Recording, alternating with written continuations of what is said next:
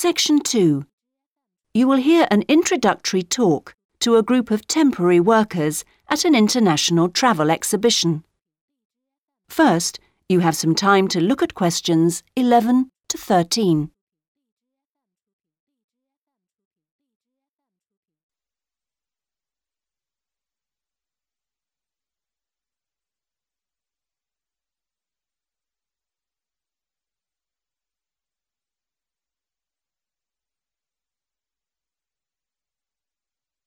Now listen carefully and answer questions 11 to 13.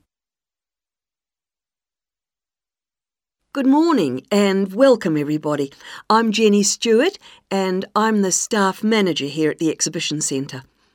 We're expecting this year's International Travel Exhibition to attract over 10,000 visitors a day, ladies and gentlemen, and you are among the 200 extra staff recruited to help look after them. Now, to help things run smoothly, we have divided you into four teams the blue team, the green team, the red team, and the yellow team. So, first, I'll explain how the teams are divided up, and then we'll be giving you colour coded t shirts so we can identify you more easily. First of all, those who will be looking after the phones and handling all calls regarding the exhibition, you will be on the red team. Now, We've also put the entrance staff on the red team, and you'll be stamping the entrance tickets and giving out publicity leaflets, okay? Those of you involved in distributing entrance tickets will be on the yellow team, and we've also put those of you who'll be staffing the information booths around the conference centre on the yellow team, so you'll be getting a yellow t shirt.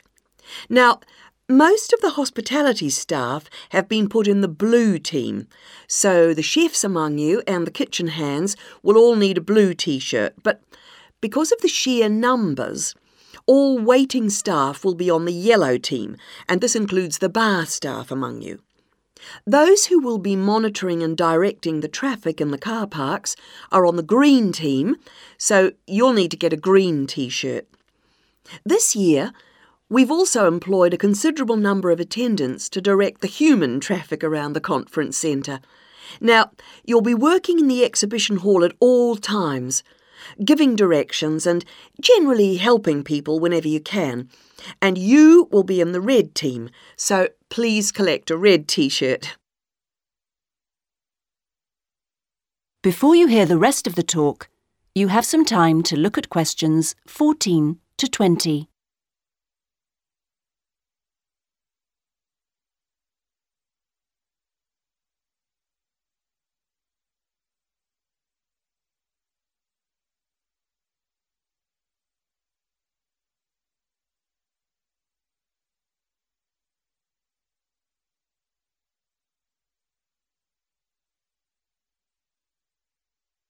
Now listen and answer questions 14 to 20. Right. Now that everyone knows what team they're in, we'll get on with the orientation and training program. And first, I'll run through the rest of today's program, which you should have in front of you so that you can get a general idea of what else is in store today.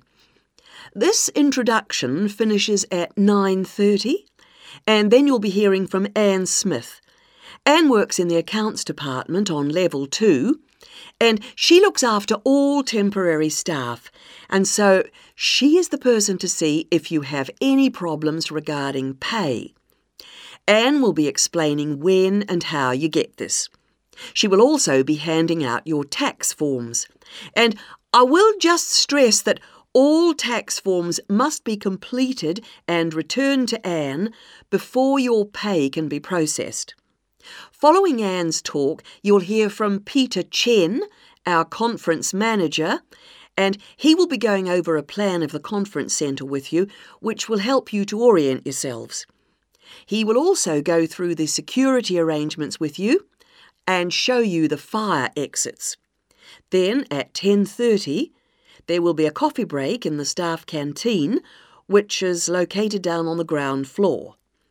Now, after the break, we'll be moving to a different location for a video presentation. So instead of coming back here, we'd like you all to go to lecture room 311. You'll find it on this same level just down the hall, and there you will be shown a video about important safety issues in the workplace called Safety at Work. We'll finish off the morning with lunch, which should give everyone a chance to meet and get to know each other, and we'll be serving you a buffet lunch in the main hall, which is on the first floor from 12 o'clock. After lunch, you'll be divided up into your teams to meet your team leaders, and we're hoping to be all finished by three, so I won't delay you any longer, and I'll hand over. That is the end of section two. You now have half a minute to check your answers.